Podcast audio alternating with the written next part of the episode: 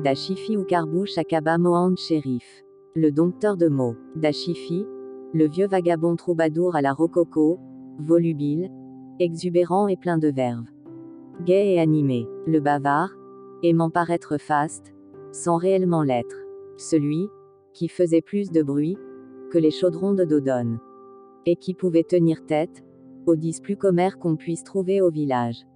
Avec une éloquence excessive, frénétique et pompeuse, il parle le langage du cœur.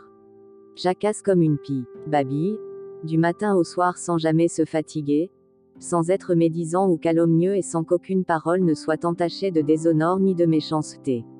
L'homme, au fort caractère, celui, qui avait une capacité de persuasion hors norme, jusqu'à ce que les villageois lui prêtent le qualificatif de prédiseur.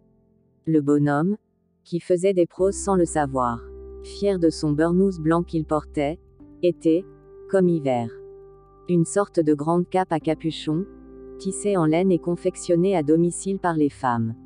Le burnous enveloppe le corps de la tête aux pieds. Il a été de tout temps le vêtement emblématique de l'homme kabyle. Ramassé et jeté sur une épaule, c'était la tenue idéale de sortie. Serré autour du corps, il ne laisse aucune prise au froid, au vent, à la pluie ou à la neige. Quant au capuchon, Akelmoun portait sur la tête, un symbole d'humilité.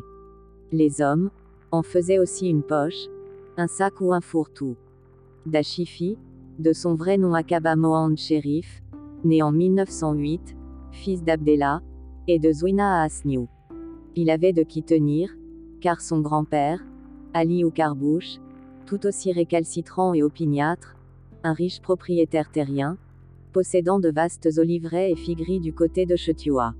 Celui-ci, avait participé à l'insurrection de la Kabylie en mars 1871, aux côtés du cheikh Mohamed El Mokrani et son frère Boumezrag, originaire du royaume d'Itabas, 16e-19e siècle.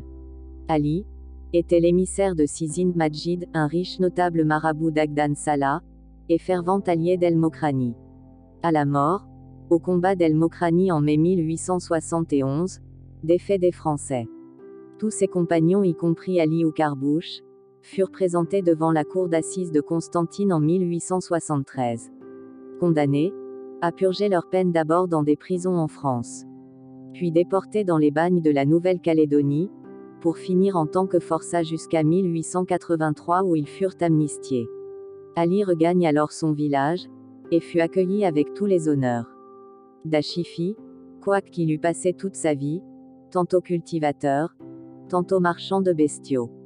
Toutefois, il avait le mérite incontestable d'apprendre dès son jeune âge, les rudiments de la langue arabe.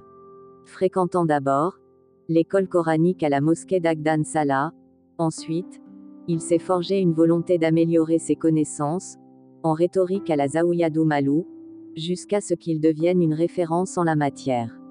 Apprécié et reconnu, par les siens, il était consulté en conséquence. D'ailleurs, il a été amené à exercer le métier d'imam pour un temps, dans son village. Comme dit le proverbe, à chaque fois que tu chasses le naturel, il revient au galop. Dachifi, avait vite renoué avec son activité préférée et sa faiblesse pour les jacasseries, jusqu'à en baver, avec une abondance fébrile. Il ne pouvait s'en passer. Le pauvre, il ne pouvait faire autrement, c'est une véritable seconde nature. Lui, qui disait en réponse à une question sur le bavardage, tous les hommes sont des menteurs, hypocrites, orgueilleux et bavards. Moi, je m'estime heureux car je ne possède qu'un seul défaut, être loquace. Mais tout de même, si le silence est d'or, la parole est d'argent, et puisque tout ce qui brille m'attire, donc je parle.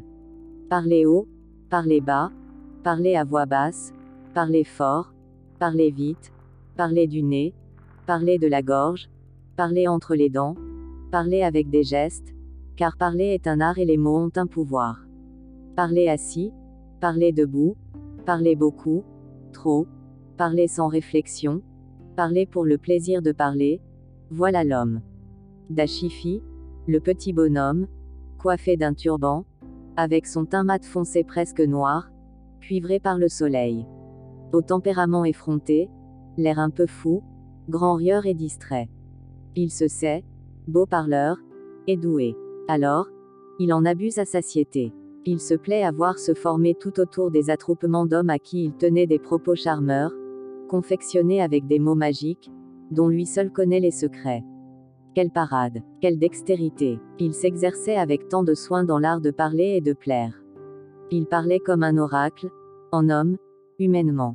Évidemment, tout le monde n'avait d'oreille que pour lui. Et comment ne le soit-il pas?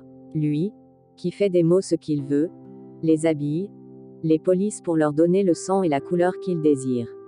Le regardait parler. Il est tel un magicien avec ses cartes. Il jongle avec, distribue les mots à sa guise avec harmonie, cohérence et ajustement presque céleste et qui pénètre les âmes. Il semble que les mots lui obéissent. Il est là, lorsque le soleil est au zénith, à se prélasser sur les dalles fraîches de la claire voie de la Djemma. Bien entouré et bien décidé à jouer de la mâchoire. Il est là-bas, de bonne heure en plein souk, monnayant quelques prunes juteuses et gorgées de soleil.